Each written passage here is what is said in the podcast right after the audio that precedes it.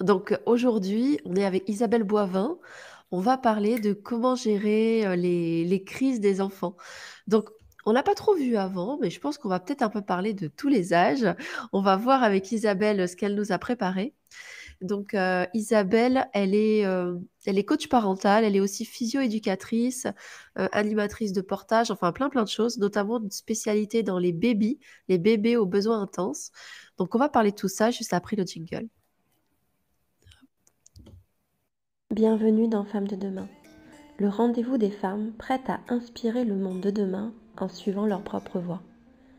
Je suis Lise coach au féminin, et j'accompagne les femmes à incarner les messages qu'elles veulent transmettre à leurs enfants et au monde de demain. Je te partage des podcasts, des vidéos et des interviews dédiées à l'épanouissement et à l'accomplissement des femmes dans chaque domaine de leur vie. Mon intention, qu'elles deviennent des inspiratrices de nouvelles voies pour leurs enfants, dans leur couple et dans leur vie professionnelle. Coucou, donc nous revoilà pour parler de, de comment gérer les crises des enfants. Euh, donc je suis ravie de t'accueillir ici aujourd'hui Isabelle. Donc Isabelle c'est une amie de longue date parce que j'ai réfléchi hier que la première fois qu'on s'est rencontrés c'était dans une rencontre de l'association que tu avais créée à l'époque et je crois que mon, mon dernier il avait six mois et il a 14 ans dans quelques jours. Euh, donc voilà, je suis ravie de, ce moment partagé toutes les deux. Et euh, bah, je t'invite à te présenter si, si tu veux rajouter des choses que j'ai, que j'ai partagées. Ok, bah bonjour à toutes, à tous peut-être, hein, qui sait, et euh, merci à toi de, de m'accueillir donc, bah, les adultes, qui soient parents ou professionnels, à mieux se positionner par rapport aux enfants. Donc, en leur créant un espace qui soit propice à une, euh, une enfance bah, heureuse, joyeuse, et surtout qui puisse être en confiance et donc, euh, voilà, pour, pouvoir bien grandir et devenir des adultes euh, équilibrés. Donc, voilà qui je suis en Résumé. En résumé, oui. Oui, c'est vraiment d'accompagner les parents dans leur euh, et les professionnels, comme tu disais, dans leur posture intérieure pour mieux accompagner les enfants. Ouais, c'est ça. Et euh, qu'est-ce que je veux dire? Oui, le, sujet sur lequel je travaille le plus, en fait, c'est euh, la sécurité, en fait. Comment permettre à l'enfant de se sentir sécurisé bah, pour pouvoir être après en confiance avec les uns et les autres. Donc, c'est sur ça surtout que je travaille le plus. Et donc, il euh, bah, faut que nous, adultes, on se sente aussi en sécurité. c'est important. Donc, voilà. Oui, clairement. Oui. C'est intéressant. Donc, du coup, finalement, dans, donc, c'est comment on va aller trouver une sécurité intérieure pour l'offrir à nos enfants. Et dans la question des crises, en effet, des enfants, alors je vais vous donner des exemples, des cris, des pleurs, ce genre de choses. Le problème souvent, c'est qu'à la fois, l'enfant, il vit comme une zone de turbulence. Donc là, il n'est pas dans sa zone de sécurité. Et souvent, nous, bah, c'est pareil, on a un peu perdu, on a insécurisé. Euh, comment je réagis Et puis, en fonction des émotions que ça réveille en nous, bah, des fois, ça réveille euh, pareil, ou de la colère, ou du désarroi, ou de l'impuissance, ou comment on fait nous-mêmes pour euh, se remettre dans notre posture de parents bienveillants, accompagnants dans ces moments-là. C'est ça. Donc, c'est, ça nous déstabilise souvent, ces, ces crises. Et, puis, on est, bah, bien souvent, on est touché par la, crise de l'enfant, comme tu le dis, et ça amène en nous des émotions différentes, et puis ça vient chercher des choses euh, qu'on ne peut pas des fois définir. Et ça, ça nous fait juste réagir, et euh, faut pas chercher sur le moment, faut pas chercher pourquoi ça nous fait réagir, mais voilà, quand on se sent réagir, eh bien, euh, faut en prendre conscience, au moins pour les autres fois, si on dérape, euh, parce que ça m'est arrivé de déraper aussi et très fortement. Donc, euh, c'est pas euh, parce qu'on a dérapé une fois, deux fois, trois fois, cinq fois que on va être toute notre vie comme ça. Le, but, c'est d'en prendre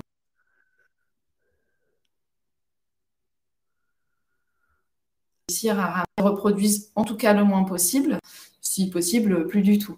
Mais il euh, va falloir travailler sur plusieurs zones. Et c'est ça que c'est pour ça que je travaille sur le, ce besoin de sécurité. Euh, quand on voit notre enfant qui, qui, fait une crise, ça peut être induit par euh, pas forcément quelque chose d'émotionnel purement, c'est-à-dire psychique, mais ça peut être aussi physique. Et c'est pour ça que je me nomme physio-éducatrice. C'est parce que bien souvent, euh, ben, on va tout faire dans l'éducation bienveillante. On va bien parler à son enfant, on va apprendre les bons mots, euh, la bonne tournure, le bon ton et tout ça. Et pour autant, et même la bonne posture physique. Et pour autant, notre enfant va être en crise. Et ça, si on comprend pas, si on n'arrive pas à comprendre, même après, pourquoi euh, ou comment euh, on en a pu arriver là, et ben, c'est amené à, se reproduire et c'est ça qui est un petit peu, euh, un petit peu dommage. Donc, moi, j'essaie de travailler là-dessus et ça va être, bah, par exemple, pour les bébés, j'ai très, très, très, très régulièrement la majorité des mamans qui me disent je ne peux pas poser mon enfant. Vous ne pouvez pas le poser. Il y a, y a plusieurs solutions, il n'y en a pas qu'une mais c'est déjà peut-être que les gestes ne sont pas les bons. Parce qu'on va induire, euh, on peut induire euh, une insécurité envers le bébé en, le prenant mal, en voilà, ils, sont hypersensibles et tout petits. Donc euh, bah, cette hypersensibilité, elle peut ressortir à ce moment-là. Est-ce que tu sais combien de sens on a Validé par la je crois, je crois qu'il y en a un dont tu m'as parlé une fois. J'ai entendu un, mot avec toi, c'est la proprioception. Je crois qu'on a. Ouais, bravo. Mais je me rappelle plus euh, exactement. Tu m'avais parlé de. combien on a de sens? Est-ce que tu sais combien on a de sens en tout? Euh... Bah, les cinq sens, on dit? Ouais, et eh ben on en a. Avec celui que tu viens de dire, on en a six avérés qu'on ne dit pas hein, quand on apprend euh, en cours euh, licence, on n'apprend pas la proprioception aux enfants.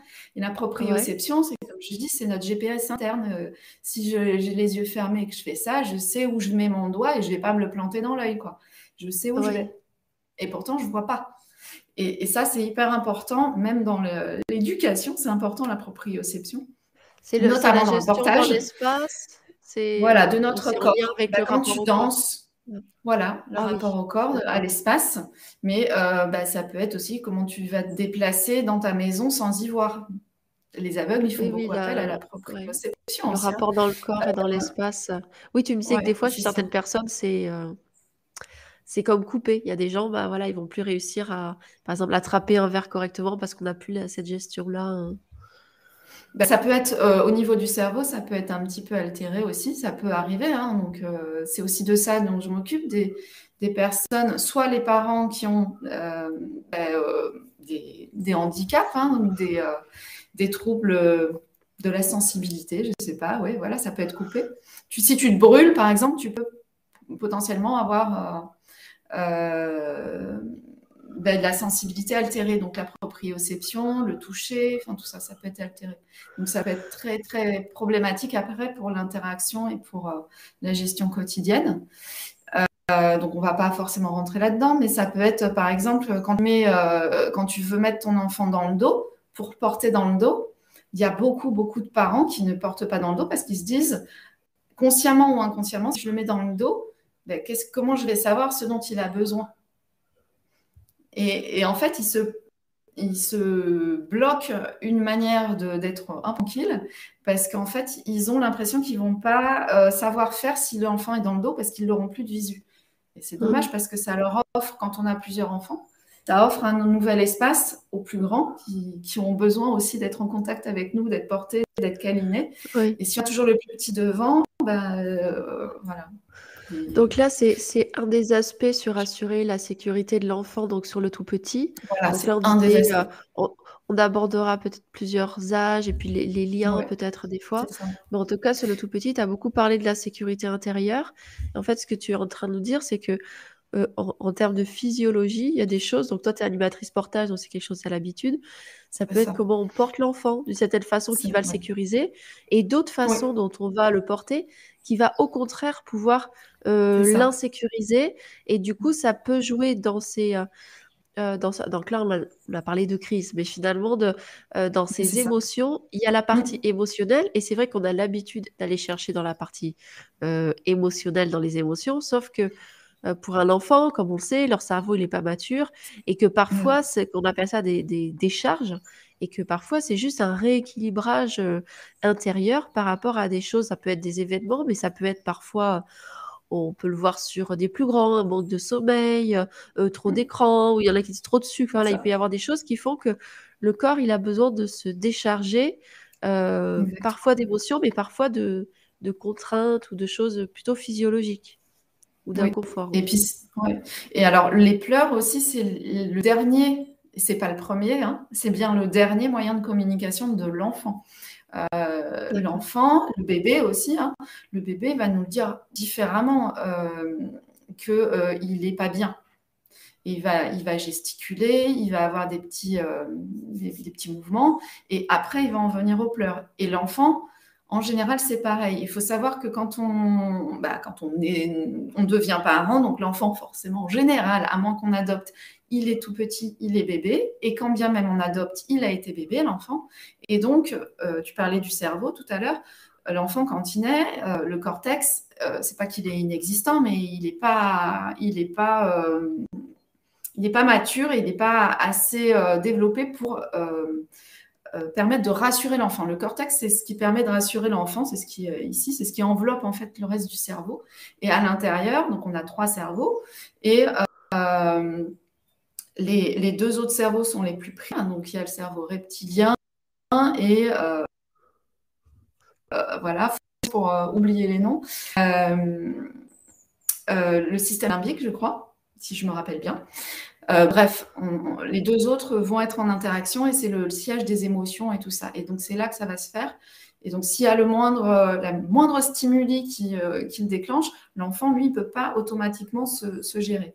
Et il va apprendre à se gérer en fonction de, des réponses qu'on va lui apporter, que ce soit nous, parents, ou euh, bah, à un moment donné, des fois, on les laisse en, en garde, ou s'ils sont adoptés, ils ont été gardés par d'autres personnes, donc ils ont vécu d'autres choses.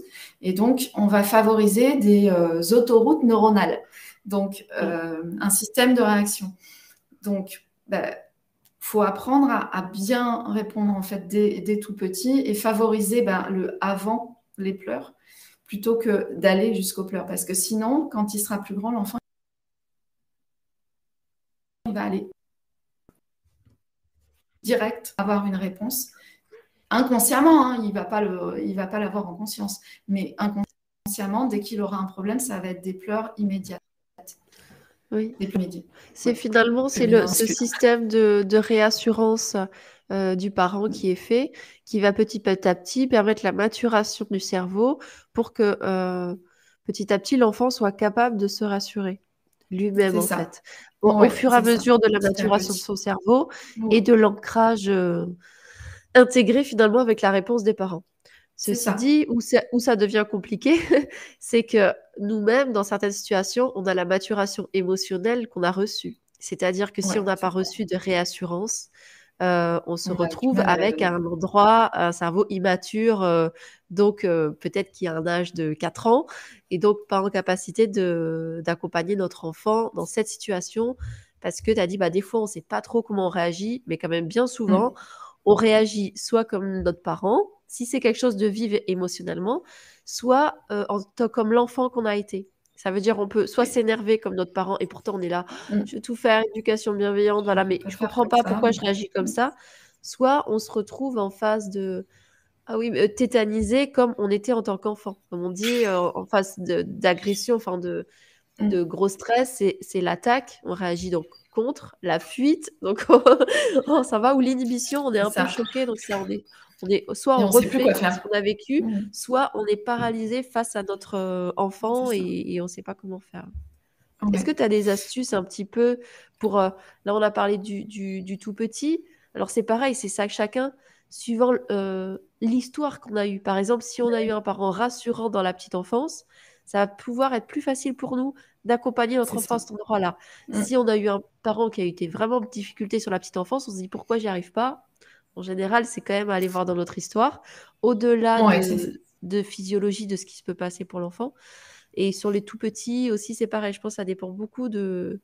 Euh, il y a des, phases qui sont faciles pour nous et d'autres plus compliquées. Et je pense que c'est souvent dû à notre histoire. C'est ça. Ah oui, c'est clairement euh, complètement en lien. La première des choses, c'est déjà d'en prendre conscience. Qu'on a un problème. Quand on a un problème. Quand tout va bien, et... voilà, tout va bien. Moi, des, fois, j'ai des parents qui viennent en cours de portage ou en atelier euh, parents-bébés euh, pour la motricité libre. Et, et je suis là, ah, c'est merveilleux. Il y a une connexion, c'est impressionnant. Mais voilà, on sent que ben, ils sont en phase avec eux-mêmes, ils sont alignés en fait avec ce qu'ils sont. Euh, voilà, et c'est pas des parents parfaits non plus, mais on, les, sent calmes en fait. C'est souvent ça. En fait c'est ce calme intérieur qu'on ressent et que l'enfant ressent aussi. Donc pour l'atteindre, moi j'ai pas été forcément comme ça non plus, hein, euh, donc euh, je l'ai travaillé et euh, le portage m'a énormément aidé parce que bah, du coup je pouvais répondre à, un besoin parce que bien souvent le premier truc qu'on fait c'est on prend l'enfant sur nous ou alors on va le mettre au sein quand on, on allait ou je pense pas qu'on mette un biberon direct mais voilà on va prendre entre nous l'enfant instinctivement généralement, à moins qu'on ait vraiment un très très gros problème avec le corporel, ce qui peut arriver, hein, c'est pas et ça, ça se travaille. Et déjà, prendre conscience euh, bah, des besoins de son enfant, de nos besoins, et comment est-ce que je vais pouvoir les mettre en phase. Et c'est ça, moi, sur, lequel sur quoi je travaille, c'est arriver à avoir bah, une maman qui peut pas allaiter parce que franchement, c'est pas possible. Et ben, euh, c'est pas grave. Enfin, voilà, euh, vaut mieux donner un biberon avec plein d'amour que donner le sein avec répulsion. Quoi. Enfin, il y a un moment donné, il faut faut juste remettre les choses, les choses à leur place. Et c'est pareil, il y a des parents qui ne peuvent pas porter leurs enfants parce qu'au niveau corporel, c'est quelque chose qu'ils rejettent. Ils ne supportent pas d'être. Euh, ils ne sont pas, ils sont pas euh, tactiles. Donc, c'est compliqué pour eux parce que bah, l'enfant, il en a besoin, mais ils ne peuvent pas. Qu'est-ce qu'on fait? Comment on peut? Alors, oui, on peut se faire accompagner par un psy, mais c'est un peu long. Et là, l'enfant, il en a besoin dans l'immédiat. Donc, déjà, la connaissance, quand on prend conscience du problème, ben, pour moi, l'idéal, et il y en a beaucoup qui le disent, c'est euh, de se former aux besoins de l'enfant. Donc, comprendre en fait de, quoi a besoin notre enfant, parce que quand on sait de quoi il a besoin, eh ben, nous, on va réussir, même en cas de crise, à trouver une solution pour apaiser la chose. Et si ce n'est pas sur le moment, on en avait déjà discuté dans nos discussions euh, entre amis. Euh, on se, où on se remémorait ce qu'on avait fait euh, de bien, de pas bien, de voilà, ce qu'on regrettait ou pas. Et on s'était dit, on a été toutes les deux dans le même cas, à un moment donné, on savait plus dire non, on, euh, voilà, on, avait du mal à mettre un, cadre, un cadre pour se protéger soi. Et moi, je sais que j'ai beaucoup navigué entre bah, si dit non, euh, zut, euh, il a besoin, donc euh, comment je fais? Parce que moi, je, j'ai appris la des mamans. Voilà, c'est ça.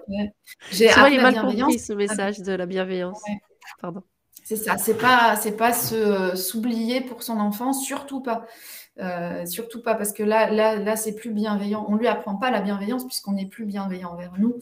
Donc la, première des bienveillances, c'est envers nous et après on peut rayonner parce que si on s'éteint, si on se, si on, si on pète un câble à un moment donné, le burn-out, hein, ça existe, le burn-out maternel, ben on n'est plus du tout là pour notre enfant. Donc il y a un moment donné où ça va pas quoi.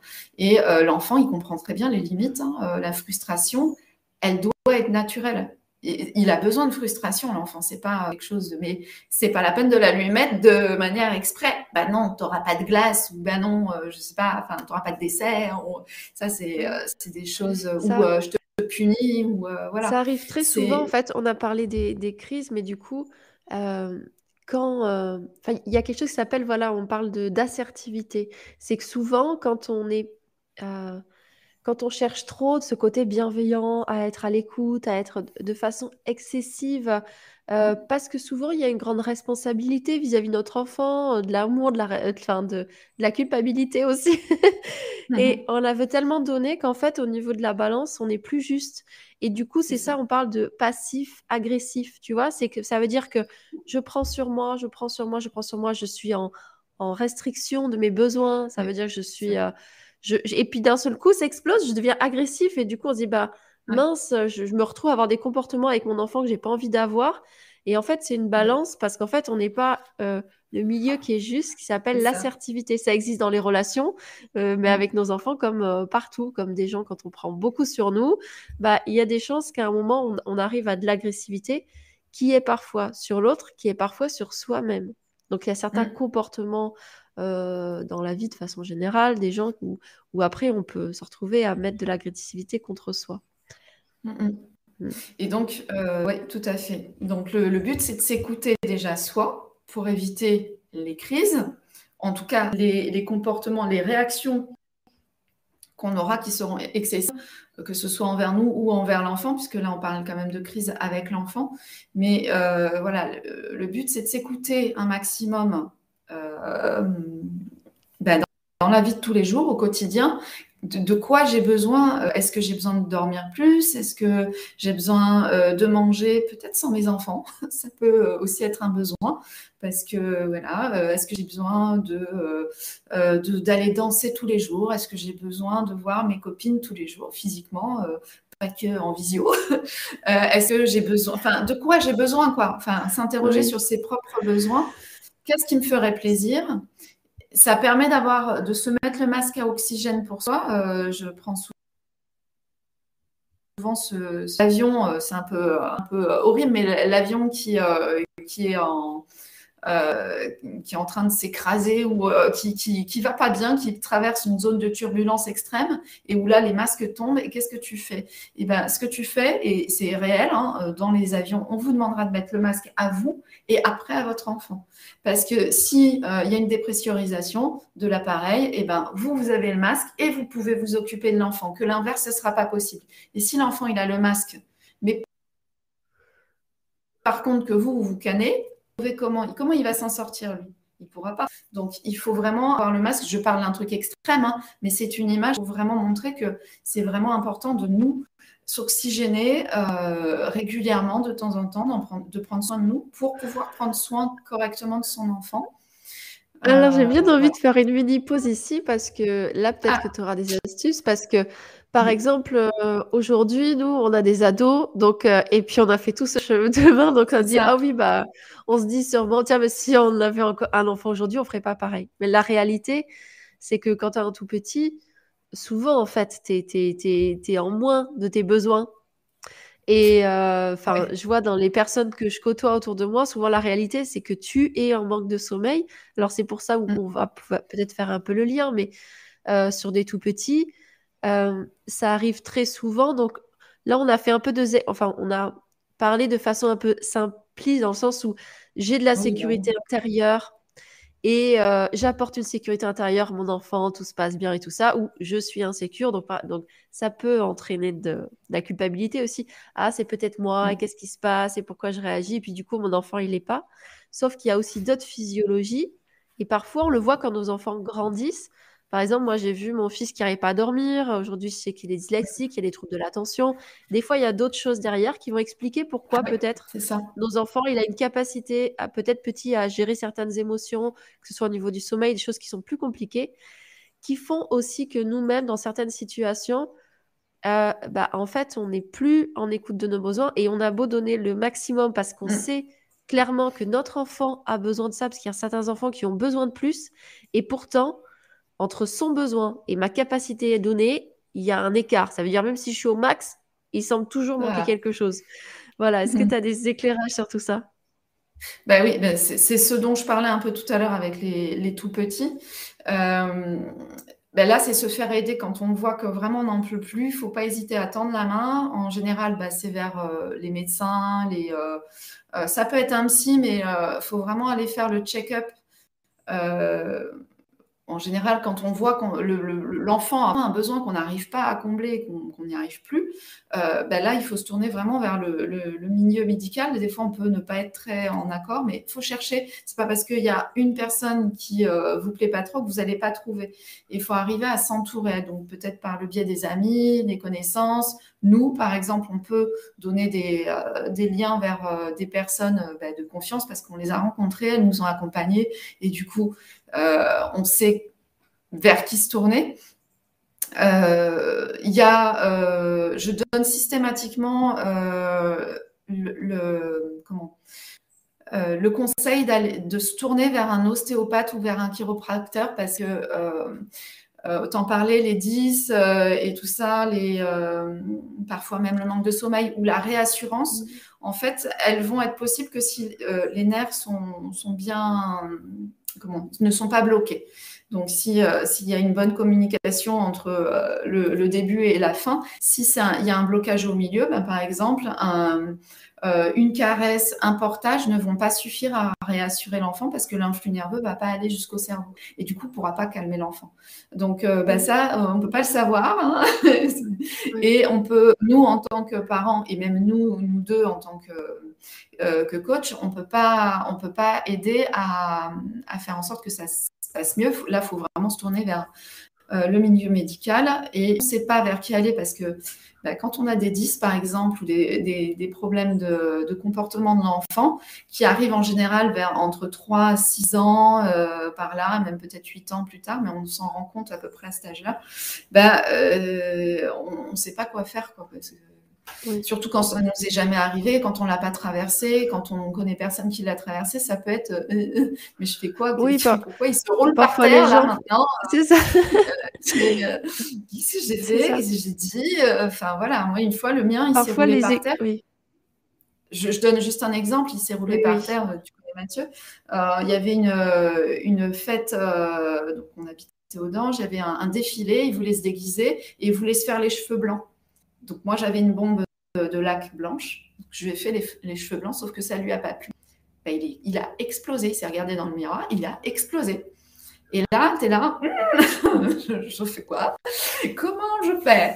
Euh, Voilà. Et, on n'avait plus le temps de changer le truc parce que sinon on loupait le défilé. Enfin, bon, voilà. Donc, euh, apprendre à, gérer, comprendre pourquoi est-ce que l'enfant il explose comme ça. Est-ce qu'il y a d'autres choses? Le divorce, euh, voilà. Les, les, problématiques émotionnelles. Donc vraiment se tourner vers, vers d'autres personnes. Alors oui, ça peut être coûteux, oui, ça peut, euh, ça peut coûter des sous. Euh, mais qu'est-ce qui vaut mieux euh, Être en complet, faire un burn-out et partir en live, ne plus avoir les liens avec ses enfants parce qu'on n'arrivera plus à communiquer en fait. ou enfin c'est vrai que c'est cher. Enfin, moi, j'ai jamais euh, roulé sur l'or et euh, quand j'ai payé, des fois, c'est pas remboursé. Mais je me suis dit, mais je préfère investir là-dedans et après, euh, et après être plus sereine et offrir un avenir un peu plus radieux, lumineux à mes enfants. Quoi. Donc, à un moment donné, oui, ça va être payant potentiellement, mais il faut savoir ce qu'on veut. Quoi. Il y a Véronique qui nous dit que c'est super intéressant, qui nous parle de la kinésiologie aussi. Oui. Et en fait, moi, je trouve que la, première chose, comme tu dis, souvent, alors euh, là, il y a, différents âges. Ça veut dire que là, sur le tout petit, bah, des fois, c'est pareil. Il y a souvent le corps médical, voilà, parce que des fois, il y a des reflux, ce genre de choses sur les un peu plus grands. Mais en effet, euh, ah, oh, regardez. Ah non, c'est de la publicité. Oh, j'avais pas vu. En fait, j'avais pas vu euh, qu'on avait à droite les commentaires. Pardon. Et après, ça peut être euh, sur les un peu plus grands, justement, on peut aller voir s'il y a d'autres troubles. Donc, on a parlé du 10, mais il y, a un sujet que j'aborde. J'ai écrit un petit un petit e-book voilà, là-dessus sur l'hypersensibilité. Parce qu'on dit, bah, des fois, il y a des causes aussi physiologiques qui fait que peut-être notre enfant, il est plus sensible à la lumière, aux odeurs, au bruit. Il peut y avoir différentes choses pour bien le comprendre. On parle aujourd'hui aussi de haut potentiel ou en fait, il y a des fois plein d'autres causes qui peuvent expliquer. C'est en grandissant qu'on peut voir certaines choses. Euh, comme on disait aussi, et une fois qu'on regarde les causes physiologiques, bah là, ce qui est intéressant, c'est d'aller voir ce qui est. Alors, il y a le émotionnel, et ça, comme tu dis, parfois, on peut voir avec euh, euh, bah, un coach ou parental ou ce genre de choses. Tiens, mais qu'est-ce qui se passe? Qu'est-ce que qu'est-ce qui se passe pour l'enfant? Ou soi-même, des fois, simplement. Moi, j'ai vu qu'il y avait des choses qui avaient changé à partir du moment où je m'étais fait accompagner par une psychologue. Ça. ça. avait, ah comme par hasard, changé des choses. Mmh. Et il y a aussi euh, toute la partie comportementale, donc toi tu fais la partie coaching et comportementale, dans le sens où parfois il y a aussi certains de nos comportements euh, qui peuvent induire des choses, parce que euh, comme on, t'a parlé de fait d'éducation bienveillante, parfois elle est comprise d'une certaine façon qui est laissée beaucoup de liberté, mais ça c'est comme j'ai l'impression des caractères, ça veut dire qu'il y a des enfants pour bien grandir, ils vont avoir besoin de suffisamment de liberté on va dire souvent, c'est pareil pour tout le monde. On a besoin de liberté et d'un et mmh. cadre structurant. Ceci dit, euh, il y a certaines personnes qui ont besoin de plus de cadres structurants pour, se, euh, pour bien grandir. Et parfois, si on a besoin de ça, on a tendance à offrir ça à notre enfant. Et peut-être ça correspond pas du tout à notre enfant. Lui, il a besoin mmh. de plus de liberté. Et parfois, c'est l'inverse. on a soit besoin de beaucoup de liberté et peu de cas structurants, et quand on offre ça à notre enfant, ça peut être aussi insécurisant pour lui. Donc, d'un côté comme de l'autre, il y a parfois, voire il peut y avoir aussi des causes comportementales. Donc, tu as parlé de physiologie, des fois comment on parle, enfin, tient notre enfant, parfois des fois comment on lui parle, il y a l'environnement. Mais ça peut venir aussi de, euh, tu as parlé de posture, à un moment du cadre que je lui offre, peut-être qui mmh. convient aux autres enfants, mais qui ne convient pas à cet enfant-là. Donc, il y a aussi des causes comportementales à, aller voir. Et ça peut être des fois dans la famille, il n'y a, pas que nous. il peut y avoir d'autres choses extérieures à, l'école. Donc, c'est toujours multifactoriel. Chez les grands-parents, c'est clair. Pour euh, exemple, j'avais ma fille qui, euh, quand elle rentrait de chez ses grands-parents, faisait pipi au lit. C'était systématique. Hein. À chaque fois, alors qu'elle était propre. Hein.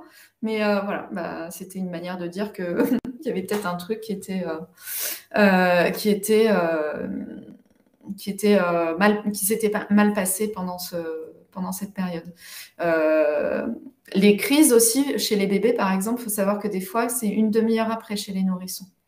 Donc, pour identifier l'origine du truc qui l'a mis en pleurs, voilà, faut pas se dire que là, le bébé, il pleure immédiatement. Des fois, le temps que le cerveau il, gère le truc, c'est une demi-heure après. Donc euh, là, euh, pour chercher la cause, une demi-heure avant, euh, ben bonjour, parce que tu n'as pas fait attention. Et donc voilà. Donc le, truc aussi dont on parlait, c'est quand on ne sait plus, quand on ne sait pas, quand on a dérapé, il y a la résilience aussi. Et ça, c'est hyper important. Et, j'en parlais il y, a, n'y a, pas très longtemps, moi, dans mes mails ou enfin, dans mes réseaux, euh, s'excuser.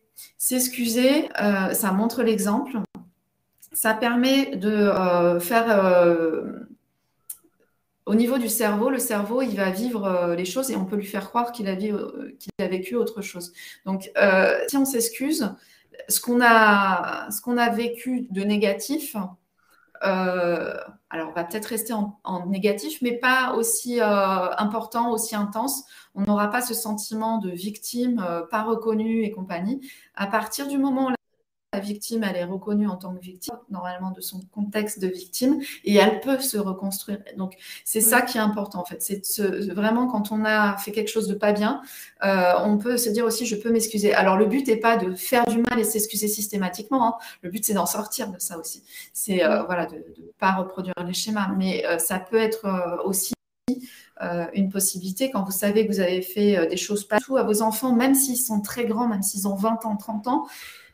L'important, c'est que l'enfant, euh, à un moment donné, parce que ça peut être dans l'inconscient et être resté dans l'inconscient, ça fait du bien à l'enfant de que le parent revienne vers lui et lui dise bah tu vois voilà il s'est passé ça quand tu étais tout petit et je m'en veux j'ai pas osé t'en parler ou alors le faire de suite mais voilà ça peut apaiser les choses et éviter justement qu'il y ait des, euh, comportements euh, liés à ce problème qui se créent. Donc c'est important aussi d'y penser. Donc sur comment gérer les crises des enfants, on a vu de, de, de, chercher, de se renseigner déjà sur euh, un peu le développement de l'enfant pour bien mmh. comprendre bah, qu'il y a des endroits qui sont immatures et voilà pour savoir comment les accompagner et puis soi-même réagir.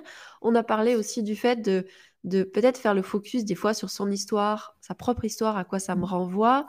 On a mmh. parlé d'aller voir dans la physiologie, notamment aller voir des médecins, ce genre de choses. On a parlé du fait de s'excuser après. Il y a eu. Est-ce que tu as des astuces sur, euh, sur le moment? Alors peut-être sur le moment, euh, si tu as parlé sur un tout petit, ça va être naturellement prendre dans les bras, mais comme on n'avait pas donné d'âge, est-ce que tu as des choses sur, euh, peut-être en termes de communication, ou on a parlé en termes de comportemental, est-ce que tu aurais quelques astuces sur euh, comment, dans l'urgence mmh. de la situation, comment on peut réagir, mais en fin de compte, et est-ce que c'est différent si mon enfant il a 3 ans que si mon enfant il a 13 ans, 14 ans, 15 ans? Voilà, est-ce que tu as des, petites choses à partager là-dessus? Pour moi, ce sera, ce sera la même chose. Je crois que je partage, moi, dans mon e-book, cette manière de communiquer là, c'est euh, le sandwich émotionnel. C'est. Euh, tu vas dire à quel point tu aimes ton enfant. Alors, des fois, dans l'urgence, c'est compliqué. Mais euh, déjà, si on, fait, si on est dans l'observation, on peut sentir une, une situation qui dérape on peut, la sentir avant qu'elle soit au top. Ça peut. Si ce n'est pas le cas, bon. Alors, il y a le sandwich émotionnel qui n'est pas forcément évident à faire, mais euh, c'est euh, je t'aime, mais j'ai besoin, euh, cette situation ne me convient pas, j'ai besoin de ça et euh, je t'aime malgré tout. Mais voilà, on, emballe avec du je t'aime. voilà, et au milieu, on, fourgue euh, ce qui n'est pas top, c'est nos besoins et la situation qui ne convient pas. Et on évite de le tu, euh, tu es responsable de ceci, de cela. En général, ça ne marche pas trop. Donc, après, ça, c'est des choses qui s'apprennent. Parce que là, et puis, en fin de compte, quand l'enfant il est en crise, il est, enfin, je sais pas pour toi, mais par exemple, quand il y a une émotion forte, en fait, l'enfant, il n'a il a pas tout à fait. Si on parle à un adulte, et encore, on part du principe qu'un adulte saurait toujours prendre du recul sur ses émotions. Je ne sais pas s'il a la capacité de se dire Ah, là, il est dans son émotion. Ah, maman a besoin de ça, ça fait ça pour elle. Ah, bah, je ne vais pas ressentir ça. Ah, d'accord. non, c'est pas ça le truc. Le but, c'est vraiment d'exprimer ses besoins. Euh, y a, euh, moi, ça m'est arrivé, Emma, elle avait trois jours, quatre jours, je sais pas. Et c'est la, la, puéricultrice qui l'a prise comme ça. Euh, j'ai pas mon poupon à côté, mais voilà, elle l'a prise. Il y avait Emma qui était sur son bras, comme ça. Elle l'a prise, elle l'a regardée, elle, lui a dit Tu sais, ta maman. Et elle était en train d'hurler. Tu sais, ta maman, j'allaitais et ça n'allait pas. Je ne savais pas qu'elle avait un frein de langue, je ne savais pas plein de trucs. Et, euh, et elle l'a pris comme ça. Et la petite, dans son corps, et juste en lui parlant. Donc, les mots, ils ont une intensité, je ne sais pas comment te dire, énergétique. Euh, comment te dire euh, C'est euh, l'intention que tu poses. C'est pas les mots à la limite qui sont importants, quoique quand même, il faut faire attention. Mais c'est l'intention en fait que tu vas poser et tu vas juste bah, recontextualiser. Donc tu, on évite de euh, le, vraiment, mais ça, ça s'apprend. Le, but est, d'éviter de culpabiliser l'enfant parce que sinon, il, ne va pas se sentir mieux, quoi. Hein. Donc, le but, c'est qu'il se sente mieux aussi pour calmer la crise. Donc, c'est vraiment, en tout cas, dire ses besoins de la manière la plus douce qui soit. Quand on est en crise aussi, c'est compliqué. Et la respiration. Il y a, quand on n'arrive plus à rien faire, il y a la respiration. Donc, on, va essayer de, respirer donc avec le ventre. Hein. Je ne sais pas si vous savez respirer, mais il y a une manière de respirer. Donc, euh, vraiment prendre des grandes inspirations. Et rien que ça, déjà, ça, fait retomber les émotions négatives, la colère en général qu'on a. Ça peut être, euh, nous, euh, autant que les enfants, aller taper dans quelque chose plutôt que l'enfant. Et euh, ça peut être aussi, euh, dernier recours, on n'arrive vraiment plus à se contrôler, on n'y arrive vraiment pas, c'est hors de contrôle. Et ben on dit à l'enfant, excuse-moi, mais là, je, dois vraiment te laisser, tu vas rester là cinq mmh. minutes, je ne peux plus je n'en peux plus et je vais te faire du mal. Moi, ça m'est arrivé hein, de dire à mes enfants, je vais te faire du mal, je me sens partir en live. Euh, et puis on a, tu vois, euh, on est, on est coincé. Le, physique parle pour nous, quoi. Et je pense que l'enfant le, conçoit très bien. Et on lui dit, là, je te laisse, mais qu'il soit bébé ou pas, hein, c'est pareil. Alors bien sûr, on, vérifie qu'il risque pas de, euh, de se couper, d'avoir un problème. Voilà et hop, on le laisse. Euh, on le, s'il faut l'enfermer dans une pièce, on l'enferme dans une pièce. On sort et on prend cinq minutes pour soi. Euh, on appelle quelqu'un si besoin. On est voilà et euh, on essaye de, on essaye de respirer, de faire. On va manger un morceau de chocolat, boire de l'eau. Boire de l'eau, quand on a des émotions, en fait, on consomme beaucoup d'eau. Donc, faire boire de l'eau à l'enfant et en boire soi-même, ça permet de. Et puis, ça temporise, en fait. Ça fait, ça fait faire un, euh, tu fais autre chose que être euh, dans ta crise et dans ton problème. Donc, tu fais quelque chose d'autre, ce qui fait que ton cerveau, il va déconnecter du problème. Et donc, ça va s'apaiser. Pas complètement, mais ça va, ça va s'apaiser. Oui, parce qu'on avait euh, parlé de choses à mettre en, en, amont dans les conditions pour euh, nous-mêmes mieux le vivre. Alors que ça peut être juste comprendre ton histoire ou on a parlé d'écouter ses besoins. Mais c'est ça, c'est que dans l'urgence, et, c'est un peu ce que me disait Lucille. Lucille, elle me dit merci pour ce live. Dans la théorie, on le sait souvent, mais dans la pratique, c'est pas aussi simple et on apprend tous les jours. Et c'est vrai que d'avoir des choses d'urgence, euh, je trouve que c'est finalement se dire quand ça monte trop, on sent qu'on mm. est trop énervé, bah parfois, comme tu dis, juste sortir de la pièce, ou en plus on le dit même en tant qu'adulte, parce que euh, enfin, on le dit, ça fait partie des choses où en CNV ou la méthode Tipeee ou différentes choses sur la gestion émotionnelle, dans une situation, je sais pas si, je sais pas, ou dans le couple ou comme ça. Moi, je sais que c'est des, des mmh. astuces que j'ai pris il y a quelques années au moment de dire quand tu sens que ça monte trop, tu sens que tu vas t'énerver et que tu vas dire des choses que tu vas regretter. et puis de toute façon, tu vas être dans un état que tu n'aimes pas dire bon, et juste prendre l'habitude de court-circuiter, de pas aller. En fait, moi, je parle de roue émotionnelle. Ça veut dire il y a le truc qui s'enclenche et puis tu as mis le jeton dans la machine et tu peux plus l'arrêter après. Et tu cours dedans. Parce que le temps que, le temps que l'émotion, elle, elle, euh, que tu arrives à la. Oh, qu'est-ce que. en fait, ça s'est activé. Et en fin de compte, justement, au début, moi, c'est la première chose qui m'a aidée c'était de se dire, OK, je commence par arrêter la discussion, aller aux toilettes, aller faire un tour, aller dehors, quelque chose qui va, comme tu dis, débrancher. Ça veut dire c'est comme une roue, quelque chose qui s'est mis en place. Et en fait, il faut juste l'arrêter. Et, et, souvent, c'est juste faire quelque chose que tu n'as pas l'habitude, quelque chose qui ne rentre pas dans ta roue, quoi.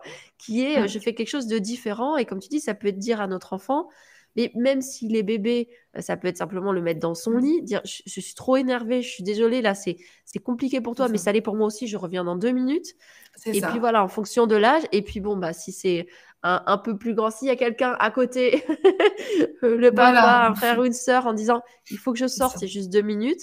Un ado, c'est pareil, juste euh, quand c'est au début, ça va prendre juste à, se décoller de la situation, du coup, pour décoller l'ancrage mmh. euh, réactionnel.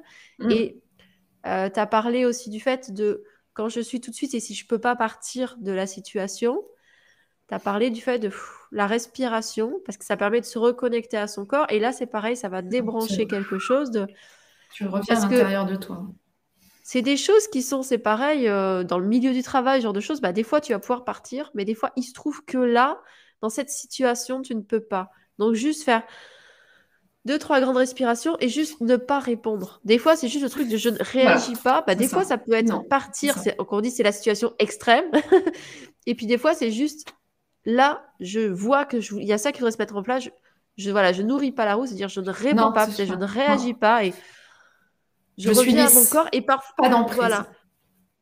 Mais en fin de compte, c'est euh, c'est plus un retour, c'est pas bloqué, c'est plus un retour à soi. Et des fois, c'est au niveau du corps. Et parfois, ça va pas être. Euh, euh, c'est juste pour réagir temporairement euh, de façon plus adéquate, mais ça veut pas dire que derrière soi-même, on va pas avoir une décharge derrière. Donc, il va y avoir besoin ah peut-être d'un accueil émotionnel derrière. Peut-être qu'on va avoir besoin d'écrire. peut-être qu'on va avoir besoin de d'aller courir, d'aller dehors, de parce qu'on sait qu'à ce mmh. moment-là, il y a quelque chose qui a été pris sur nous. Et en fin de compte, c'est mm. plus on va grandir en intelligence émotionnelle et plus on va l'apprendre aussi à nos enfants. Souvent, on voudrait être parfait, mais en fin de compte, c'est tous ces petits déclics, des choses qu'on va mettre en place, plus on va être capable aussi d'accompagner nos enfants parce que nous, on apprend à s'accompagner et c'est aussi mieux se comprendre parce que on a mm. parlé d'enfants 10, troubles de l'attention, potentiel, hypersensible. Bien souvent, on apprend en, en comprenant nos enfants qu'on l'est aussi Mmh. Et euh, ça, ça nous permet aussi de nous comprendre aussi et de voir quelles astuces on peut mettre en place. Ouais, c'est ça. Euh, voilà, c'est des choses en fait qui, euh, parfois, nos enfants apprennent, nous apprennent à mieux nous comprendre et en voulant les aider, on met en place des, des choses pour mieux nous-mêmes s'accompagner. C'est ça, oui. C'est vraiment des, c'est nos guides hein, aussi, nos enfants. Il faut vraiment le voir comme ça. Et il y a un truc aussi qui peut être sympa pour éviter les crises et les diminuer et et apprendre à savoir comment faire, comment réagir avec son enfant, c'est et puis euh, ben, avoir des attentes moins élevées des fois aussi ou des peurs moins élevées. Euh, c'est l'observation et c'est ce que je fais dans les ateliers de motricité libre, les, ateliers parents-bébés. On apprend à observer son enfant pour ça, ça vraiment ça, ça aide à comprendre son enfant, comment il fonctionne, comment je peux réagir, qu'est-ce qui va fonctionner, qu'est-ce qui va pas fonctionner. Et puis on est dans un laboratoire hein, de la vie que de toute façon, tu l'as dit tout à l'heure, ce qui va fonctionner avec l'un ne va pas fonctionner avec l'autre. Donc il faut euh, avoir plein d'outils, euh, remplir son sac à dos un petit peu et euh, se dire bon bah cet outil-là je le sortirai quand. Et puis il y avait des fois l'outil il marche à un moment, puis l'autre fois il va pas marcher.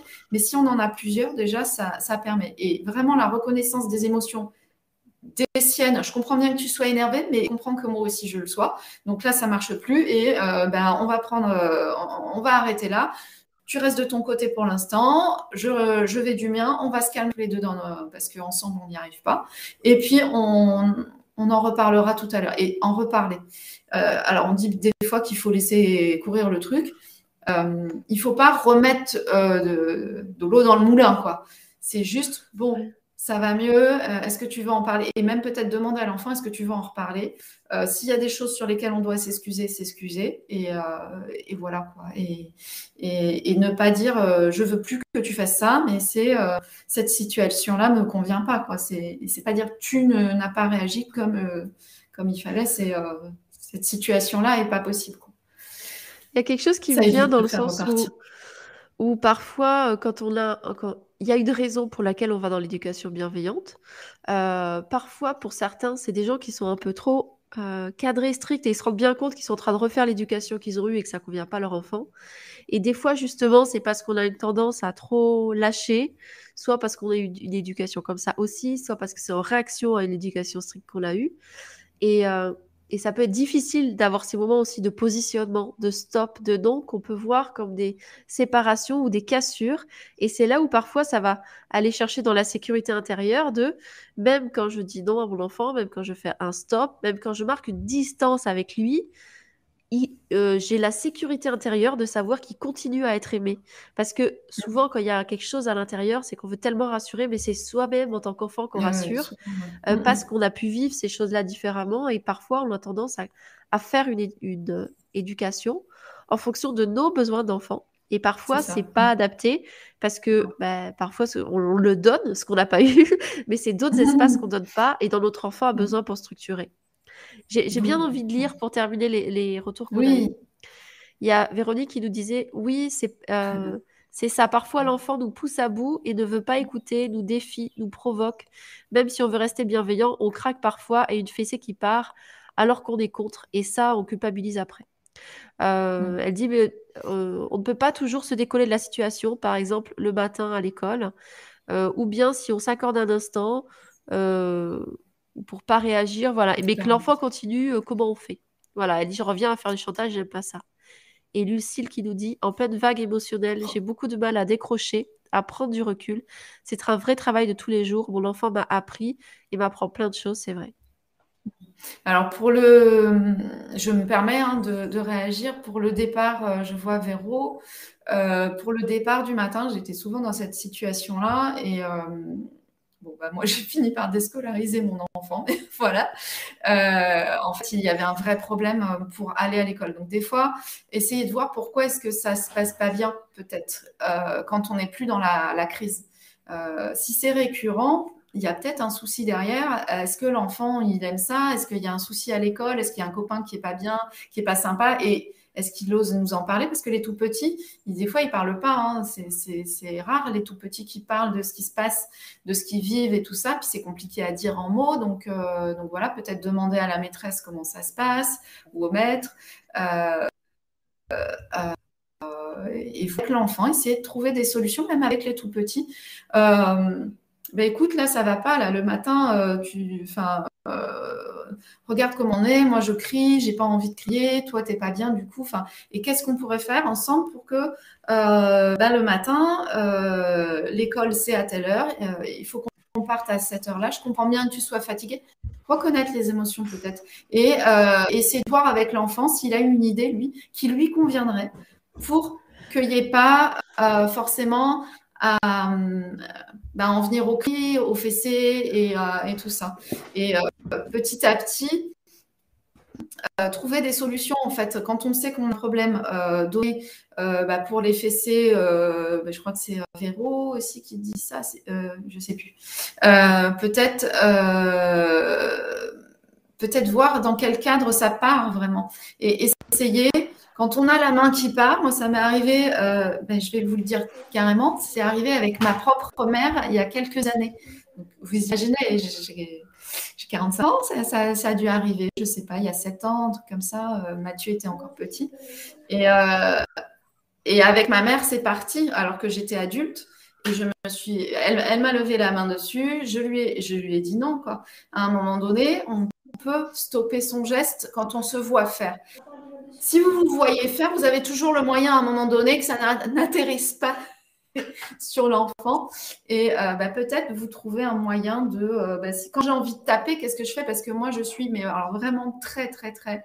je partais vraiment très facilement dans, le, dans la violence et la violence vers, vers l'autre, que ce soit verbale ou physique. J'avais vraiment envie, je le dis dans une de mes vidéos, euh, j'ai euh, frappé euh, autour du visage, comme ça, je l'ai tambouriné, elle était couchée et j'ai tambouriné comme ça, j'en pouvais plus quoi. J'en pouvais plus, j'étais toute seule, je savais plus quoi faire. voilà. Et ben, au moins, j'ai réussi à trouver ça, que ça n'atterrisse pas sur son visage. Parce que ça aurait très bien pu atterrir sur son visage tellement j'étais complètement hors de moi. Le, truc, c'est qu'il y a un moment donné où on peut. Et si on en a conscience qu'on peut couper court au truc, bah, plus vous allez couper court, plus votre cerveau, vous savez, le, chemin neuronal, l'autoroute neuronale va, va s'amoindrir et elle laissera plus place à ce comportement-là. Mais c'est long, ça ne va pas se faire comme ça c'est voilà, il faut travailler sur soi. Peut-être qu'un accompagnement avec un psy c'est nécessaire. Moi, j'ai eu besoin hein, du psy pour euh, ne plus rentrer dans ces colères-là qui pouvaient m'amener à conduire trop vite, euh, donc à prendre des risques euh, différents qui auraient pu mettre en danger n'importe qui d'autre que moi et mes enfants. Donc, il y, a des choses à faire en, dehors.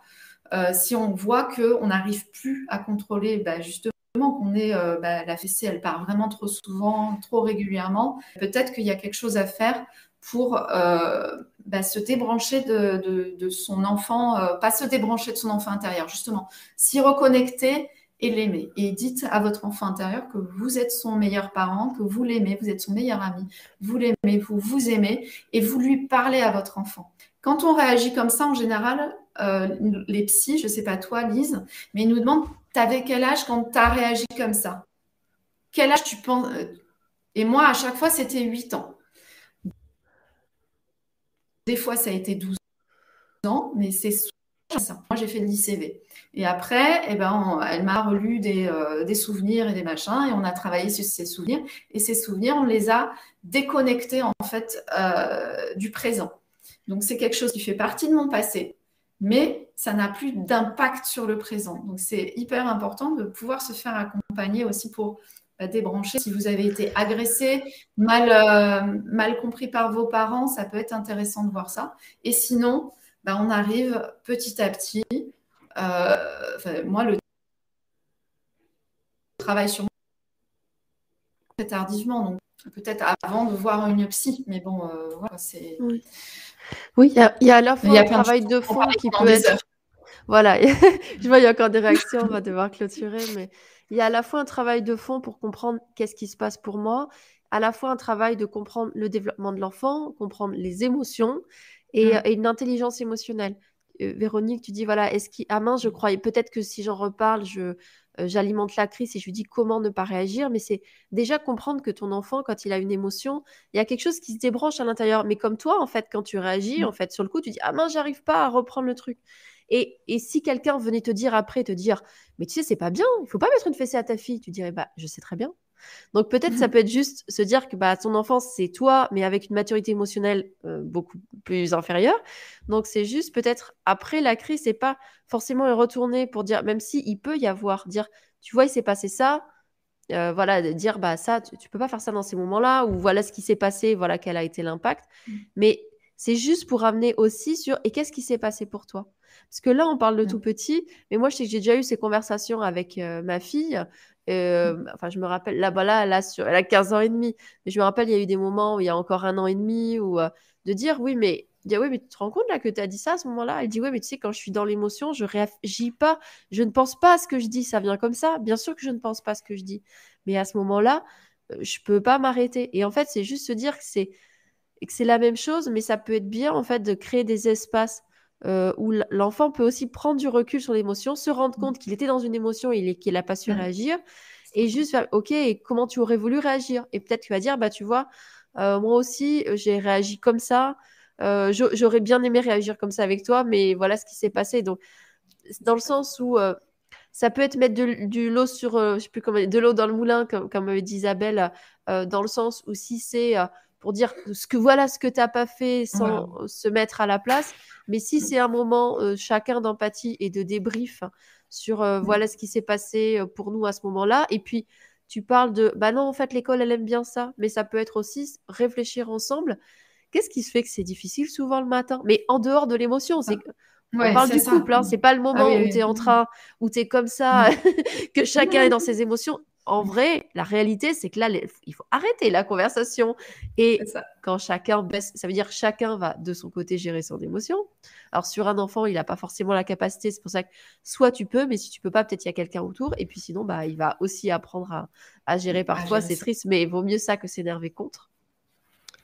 Euh, la maturité, elle va se faire aussi. Mais c'est pareil, voilà, si dans le coup, bah, mmh. des fois, il vaut mieux arrêter la conversation, dire là, je pense qu'on est trop énervé, et la reprendre plus tard à froid. Ce qui fait qu'on peut à la fois revenir sur la conversation, mais revenir sur le sujet aussi. Et euh, bah, par exemple, voilà, sur un enfant qui, euh, euh, qui va, il y a quelque chose tous les matins à l'école, c'est en dehors de la situation, c'est pas pour dire voilà comment tu as agi, mais j'ai l'impression que c'est difficile pour toi le matin à l'école, tout le temps, on se fâche. Il y a ça, moi je, je, je suis un peu démunie sur le moment c'est quoi qui est difficile et qu'est-ce qu'on pourrait mettre en place pour que ce soit plus facile? Et c'est des fois, on peut s'apercevoir que notre enfant, il peut avoir des idées. Dire, bah, en fait, j'aime pas. Euh, quand tu pars, peut-être tu pourrais me donner un objet à toi. Ou alors, bah, en fait, ce que j'aime pas à ce moment-là, c'est. Euh, euh, des fois, ça peut être la séparation, mais ça peut être autre chose. Oui, voilà. Et en fait, il peut nous apporter peut-être ensemble pour construire des idées et les essayer. Et si ça marche pas, on redébrief. Ok, bon, on a mis ça en place. Qu'est-ce qui va pas? Qu'est-ce qui s'est passé pour toi? Qu'est-ce qu'on peut faire pour t'aider à mieux vivre cette situation? Et euh, ça, ça, ça permet en fait d'éviter le travail du psy. En fait, on revient sur la situation, donc on la revit, mais on va mettre des, euh, quand tu dis euh, bah, j'aurais aimé vivre ça comme ça ou euh, comme ci ou comme ça, j'aurais aimé faire ci ou ça, et ben on permet à notre cerveau en fait de revivre la situation mais autrement et dans le positif. Donc elle ce serait mieux fini. Et du coup, le chemin neuronal, et ben il se fait bien dans le bon sens et ça ça anéantit le côté négatif qui, euh, qui peut nous suivre pendant des années. Donc ça, c'est chouette de pouvoir rediscuter avec son enfant et qu'il soit petit ou grand, voilà, et, euh, lui donner la parole. Euh, il a une créativité, il se sent avoir une place, et ça, c'est un des besoins inconditionnels, avoir une place dans la, dans la communauté. C'est pas, il est, comment dire, il doit obéir tout le temps parce que les enfants, ils aiment bien aussi euh, bah, être force de proposition. Euh, et puis, c'est chouette d'avoir une proposition qui fonctionne. C'est super euh, valorisant, ça donne confiance. Et, et du coup, il se sent pas dans l'obligation de, mais ça vient de lui de faire ça. Donc, bah, ça va mieux se passer. Et Véro, elle dit qu'elle est dans le chantage. Est-ce qu'il y a moyen, quand tu pars dans le chantage, de peut-être euh, donner juste des informations d'émotion. Là, je suis pas bien, ça se passe pas bien, et j'aimerais bien que ça se passe autrement. Et voilà. Et après, dans le dans l'urgence, c'est compliqué. Mais, euh, Puis je me dis, en fait, on peut, tu peux te faire comme on disait à ta fille, tu vois, en situation. Ben voilà ce qui s'est passé, voilà comment on a réagi. On le disait à froid et de dire comment je préfère pour t'aider. Ben, tu peux te faire tes auto-débriefs en disant, ok, là, j'ai fait du chantage. mais quand tu es en dehors de l'émotion, ça veut dire que tu as descendu l'émotion, tu n'es plus avec ta fille, tu n'es plus dans le truc à ah, culpabilité à fond. Ton émotion, elle est un peu redescendue. Tu te poses avec toi-même. Voilà comment j'ai réagi. Pourquoi j'ai réagi comme ça? Alors, il y a Lucille qui nous parle du fait, mais voilà, des fois, quand nos besoins sont confrontés, et du coup, bah, je ne m'écoute pas assez. Bon, ben voilà, déjà, tu peux essayer de comprendre. Voilà ce qui se passe pour moi. Qu'est-ce que je peux mettre en place pour m'aider? Et puis comment j'aimerais réagir? Qu'est-ce que je peux mettre en place? Quelque chose de... Euh, ça me fait penser à, quelqu'un qui s'appelle Levinsky, je crois que c'est comme ça, qui dit j'arrête de crier et qui changeait, qui faisait avec un, élastique, je crois qu'il euh, euh a changé de main dès qu'elle s'énervait. En fait, comme, en fait, tu peux toi-même, peu importe, quelque chose qui va faire que tu vas dire qu'est-ce que je peux mettre en place pour éviter de rentrer là-dedans. Et juste à chaque fois, mais même, même quand tu n'as pas eu le comportement, c'est juste faire du rétroactif, de dire mais comment j'aimerais réagir mmh. euh, autrement. Et ça peut être aussi transformé, comme on font souvent les acteurs, sa colère ou son côté négatif en quelque chose de positif. Tu peux faire le clown, par exemple. Ça passe beaucoup par l'humour. Des fois, quand tu passes par l'humour, euh, les choses que tu veux faire passer, euh, bah, ça passe beaucoup mieux tout d'un coup parce que tu fais rire l'enfant, mais tu lui dis d'une manière euh, drôle. Alors moi, je suis pas forcément très clown, mais ça peut être une idée de, voilà, de je sais pas, oh, ben, je vais y aller comme ça, avec euh, qu'une qu'une chaussure. Allez, je sors. Hein, hein ça va pas? Hein Et euh, ça va faire rire l'enfant, en fait, de déconnecter. Et ça va faire complètement descendre en pression la... Oui, faire avec qui on est, en fait. D'aller voir sont qu'est-ce qu'on fait peut-être dans d'autres situations pour euh, réussir à gérer. C'est parce qu'en fait, ben ce qu'on vit là, des inconforts, on, le vit dans d'autres situations de notre vie. C'est quoi qui marche le mieux au travail, euh, avec, t'as dit, avec ma mère, avec, avec mon chéri. J'ai avec, avec son euh, doudou, tu vois. Ça passe bien avec son doudou. Ben voilà, de trouver les astuces. Et puis, en fin de compte, à chaque âge, ça demande de, réinventer, de voir avec qui est notre enfant. Et puis, on peut voir euh, trouver à chaque fois des choses qui nous qui viennent nous chercher et c'est aussi de l'écoute même après coup plus on a de l'écoute après coup pour qu'est-ce qui est en train de se passer en moi pour que je réagisse comme ça pour voir quels mmh. sont mes besoins euh, qu'est-ce qui se passe et en fait petit à petit c'est aussi comme on disait la bienveillance envers soi qui crée la mmh. bienveillance envers nos enfants et souvent on se juge on veut avoir directement la bienveillance avec nos enfants et on est dur avec nous parce qu'on l'a pas mais peut-être que ça part d'un autre endroit. Voilà. que si on parle de la mmh. bienveillance envers soi, à la fois on montre le modèle et en plus on s'offre les conditions pour offrir. Ouais, et puis on n'est pas dans le. J'aime bien la brosse à dents aussi de Lucille. Euh, on n'est pas, quand on se permet de euh, s'excuser, de revenir en arrière, machin, tout ça, par rapport à l'enfant, euh, il nous voit pas comme un Dieu euh, tout puissant qui ne fait aucune erreur et tout ça, parce que ça c'est très très mauvais pour l'enfant. Il a besoin de pouvoir nous dépasser. L'élève doit dépasser le maître. Et donc, euh, si c'est trop haut, euh, bah, il peut se dire bon bah je laisse tomber. Et, euh, et se sentir toujours être en dessous de quelqu'un, c'est vraiment très dévalorisant et ça peut créer des conflits. C'est-à-dire qu'on on, lutte pour pour avoir raison, pour imposer sa vision, pour voilà. Alors que si on est dans l'échange, il n'y a plus de lutte possible à l'heure, il faut plus avoir développer l'écoute euh, euh, mutuelle de nos enfants vers nous, de nous vers les enfants, et on va, sait que même en cas de tension, parce que ça arrive toujours, même quand, on est hyper à l'écoute de ses enfants, euh, on est tous humains et on, on, a tous des émotions qu'on traverse et des choses qu'on traverse qui, qui font qu'on va réagir au quart de tour et on n'aura pas le temps de s'écouter et ça va partir. Mais si on sait faire ça, eh ben euh, voilà, on n'est plus euh, le, Dieu vivant et nos enfants osent euh, eux-mêmes aussi à m'énerver. Alain vient. et parce qu'il sait qu'en fait, le toucher m'apaise et m'apaise énormément. Et il a compris ça. Et maintenant, depuis, je sais pas, deux, trois ans, il, vient et, il a son petit air, je te veux pas de mal, hein un petit bisou, un petit câlin. Et, là, pouf, ça, me fait redescendre complet. Bah, déjà parce qu'il vient avec de l'amour. Et boum Et c'est même pas forcément lui un hein, problème. Ça peut être avec sa sœur, ça peut être. Euh, bah, voilà. Mais il va venir et pouf et, ça. Eh bien, il ose, quoi. Est-ce qu'il aurait osé si j'étais toujours restée sur mon piédestal de parent, euh, euh, le dieu, le dieu de, la maison? Je ne crois pas. Donc, euh, ça, permet aussi de. Merci beaucoup, Isabelle. Je, je dois y aller. ah, ah, oui. Euh, est-ce que tu veux bien nous, euh, nous, partager, nous dire où te retrouver? Voilà, comment tu peux aider dans tes situations et puis où te retrouver?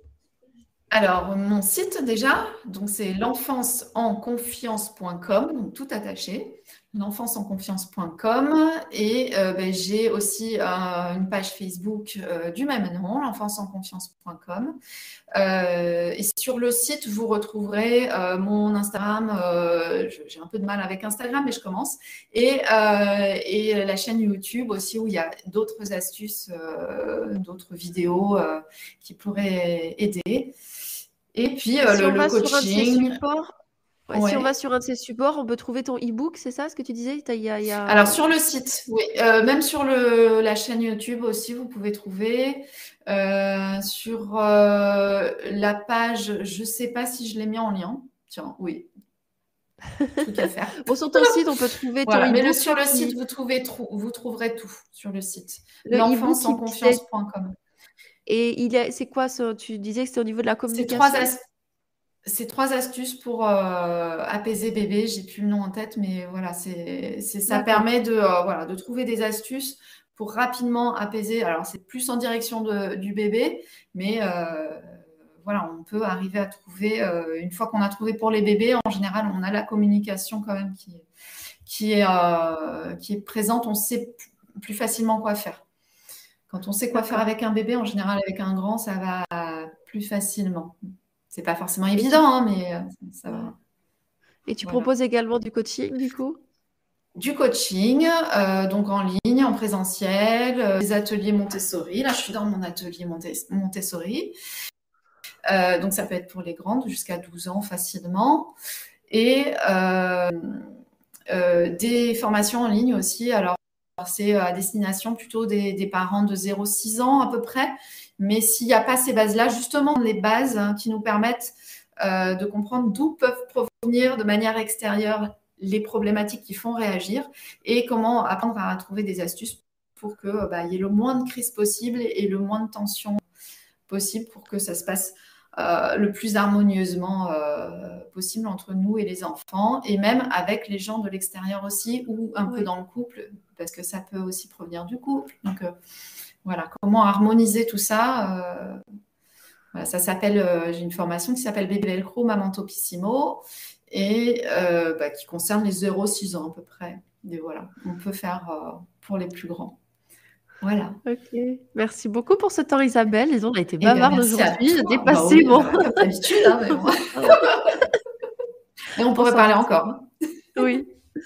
Bah, je te remercie beaucoup pour euh, tout ça. Merci à Lucie bah, et Véronique qui, étaient bien actives à nous poser des questions. C'était une joie de partager ce moment avec vous. Et puis, belle journée à tous. Belle, journée à toutes. Et euh, oui, belle journée, quoi. à bientôt. Et puis, n'hésitez pas à revenir vers nous s'il y, a, s'il y a besoin.